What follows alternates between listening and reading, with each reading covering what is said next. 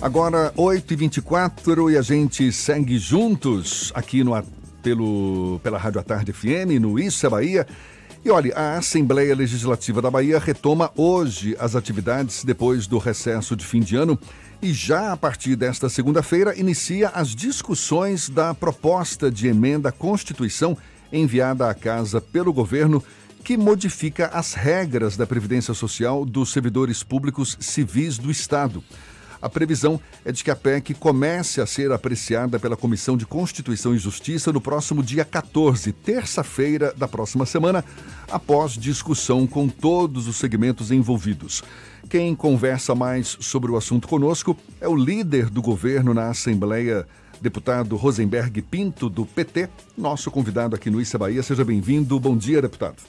Bom dia, Jefferson. Bom dia, Fernando parabenizar aí a Tarde FM Bahia Notícia pelo Isso é Bahia e aproveitar mandar um abraço para meus amigos da Interativa FM lá de Itabuna e da Itapuí FM de Tororó e com respeito a todas as outras rádios que formam esse grande conglomerado de comunicação que vocês botaram aí no Isso é Bahia. Maravilha, muito obrigado. Olha, Está prevista uma reunião hoje, às duas horas da tarde, na sala da liderança do governo, lá na Assembleia Legislativa, onde os deputados devem iniciar a discussão de pontos da reforma da Previdência. Quais são os pontos mais polêmicos hum. da proposta de reforma da Previdência? Deputado? Jefferson, primeiro eu preciso explicar para os ouvintes da Tarde FM é, sobre essa programação na Assembleia Legislativa. A Assembleia Legislativa ela continua é, em recesso parlamentar. As atividades administrativas da Assembleia continuam, reabrem hoje, é, que elas foram encerradas é, dia 22. É, eu aproveitei, já que a PEC, que foi apresentada, encerrou o prazo para emendas dia 30, é, iniciar um debate com os deputados interessados nos pontos é, que possam ter dúvidas e também com os movimentos sociais, é, a partir já de hoje à tarde com os deputados e a partir de amanhã com os, é, com os movimentos sociais. A convocação extraordinária, ela não aconteceu.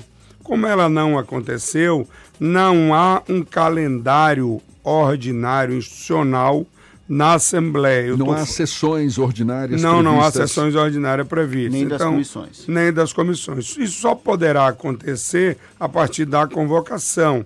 Havia uma expectativa que o Executivo apresentasse essa convocação agora no início do ano. É, não aconteceu Mas até essa hoje. expectativa, essa expectativa de que no dia 14 as discussões comecem no, na Comissão de Constituição e Justiça. Isso... Sim, eu estou acreditando que no decorrer dessa semana chegue à Assembleia a, a convocação extraordinária, em acontecendo a partir da próxima segunda-feira, terão, obviamente, as sessões ordinárias em comissão e em plenário.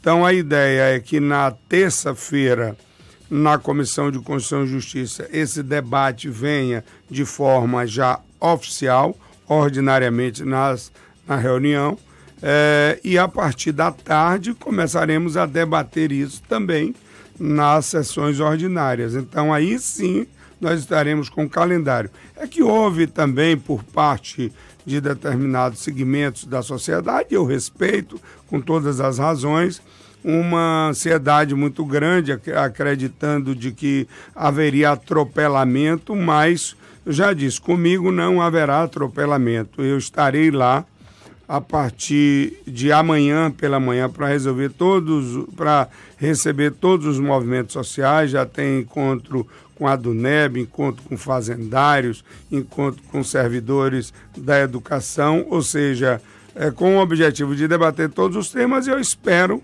que a gente saia lá convencido, parte a parte, da importância de adequar essa Previdência do Estado da Bahia à, à Previdência Nacional. Mas aí eu queria insistir na pergunta que eu te fiz. Quais são os pontos mais polêmicos que devem demandar uma discussão maior?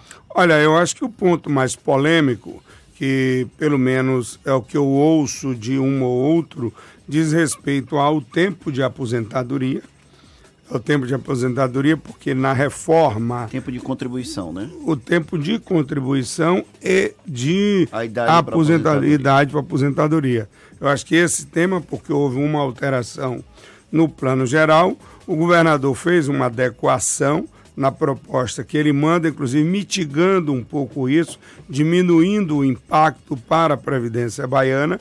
Eu acho talvez isso ah, os servidores do Estado ainda não tenham conhecimento. Com isso, eu espero que a gente possa demonstrar é, a importância da reforma da Previdência, porque o que, que aconteceu? O Congresso Nacional ele não votou a extensão da reforma para estados e municípios. Mas imediatamente a, a, a aprovação é, da reforma e a promulgação pelo presidente da República. É que paralela, né? Da, o, o, a, a, o Ministério da Economia e a Secretaria de Previdência Complementar é, fizeram uma determinação de que ou os estados se adequam à nova realidade, ou a partir de junho nós não teremos mais, os estados não terão mais e municípios certidão previdenciária, o que impedirá de contratualizar com o governo federal. Nenhum estado, nenhum município pode ficar sem receber é, é, verbas do governo federal. Você está falando certidão negativa, certidão nós ficaríamos, é, nós não teríamos certidão previdenciária negativa, ficariam positivados. Com isso, todos os estados e municípios terão que fazer essas alterações. 17 estados já fizeram, certo? Nós somos o 18º que estamos em tratativas disso.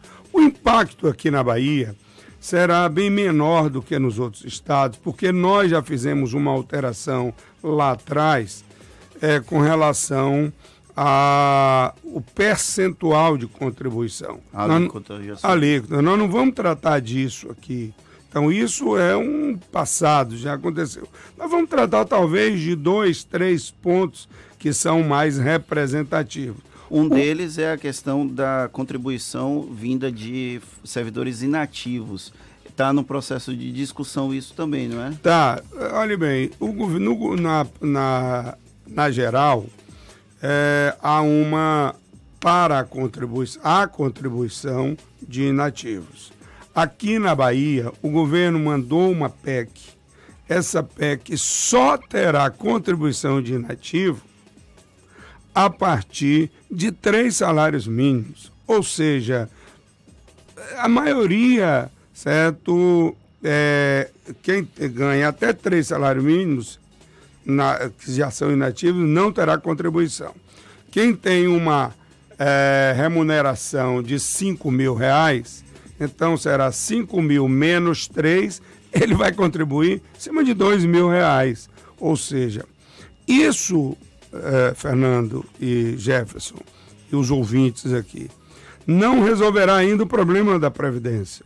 Nós temos hoje um déficit de 4,3 bilhões com o, esta, uh, o servidor, o, a sociedade baiana tendo que pagar para suplementar a previdência dos servidores do Estado. O que que resolveria a previdência aqui na, na Bahia?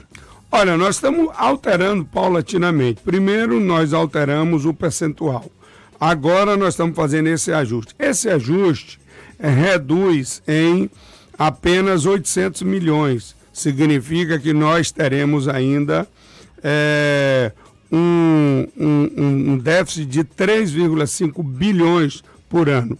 O que é que ajusta? O, governador Jacques Wagner, o ex-governador Jacques Wagner, fez uma nova previdência. Nessa nova previdência, com novas regras de contribuição.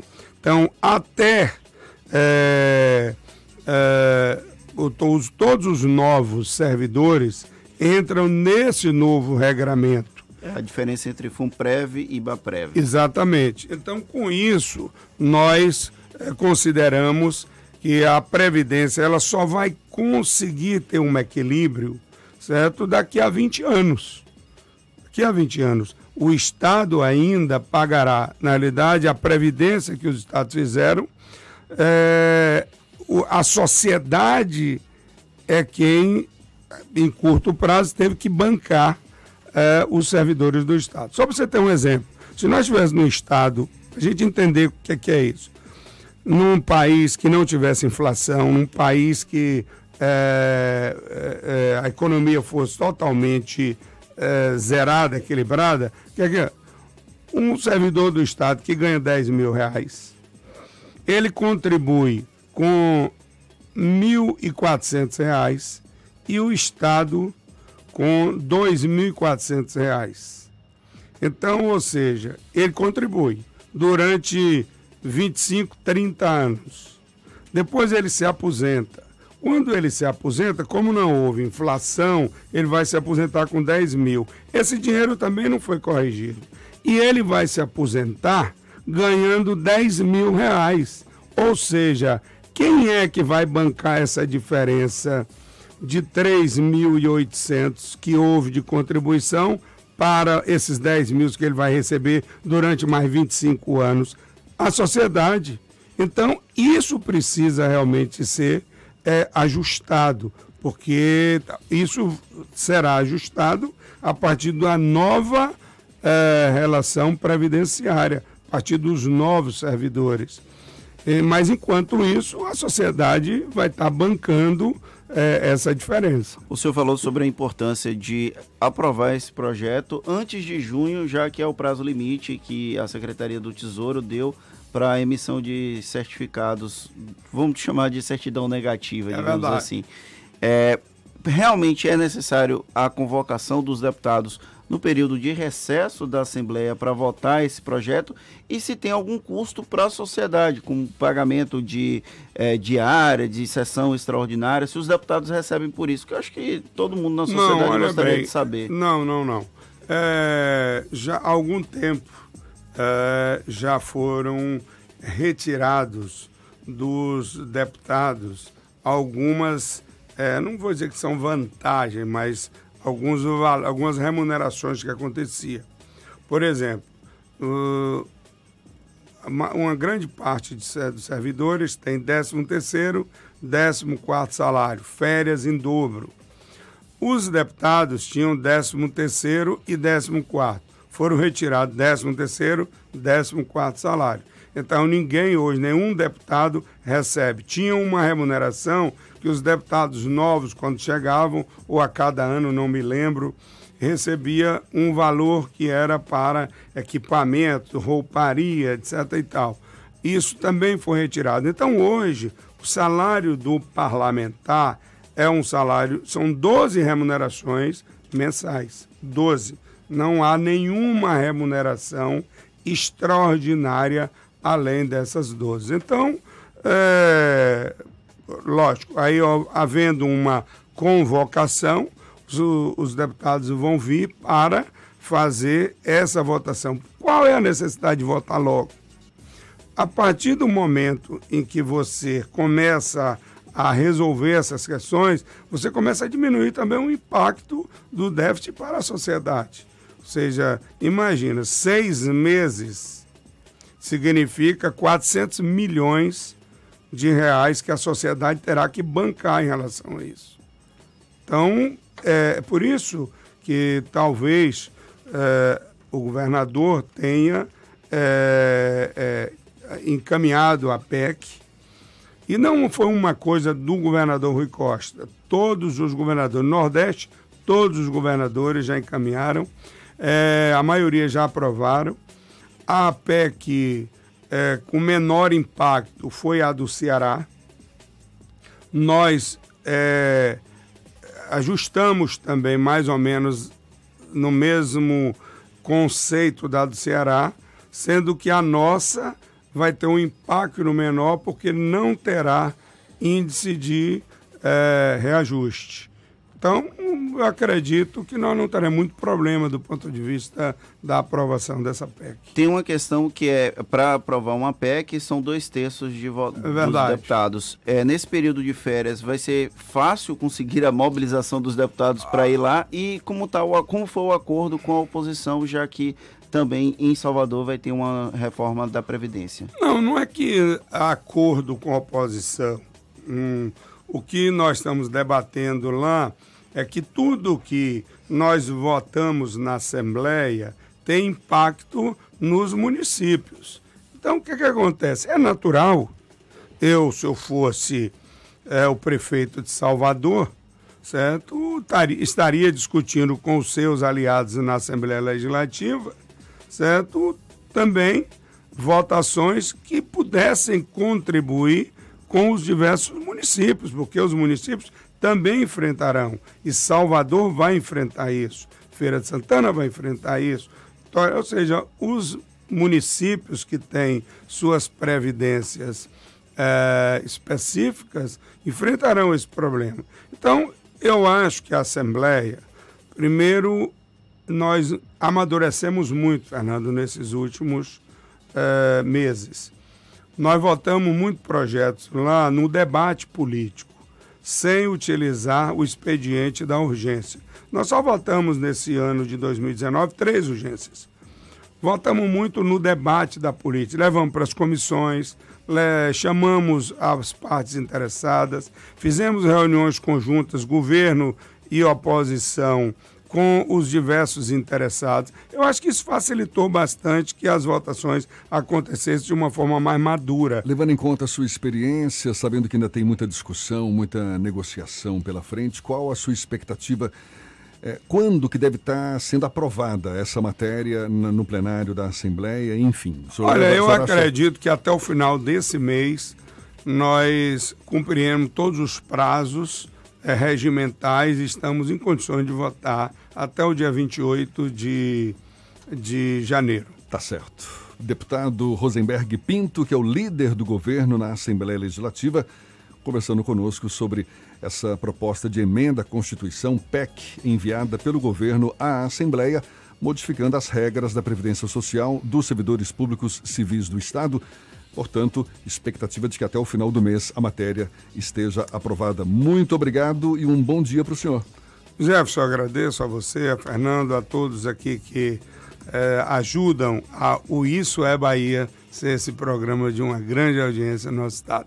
Bom dia a todos. Agora, 8h42 na Tarde FM.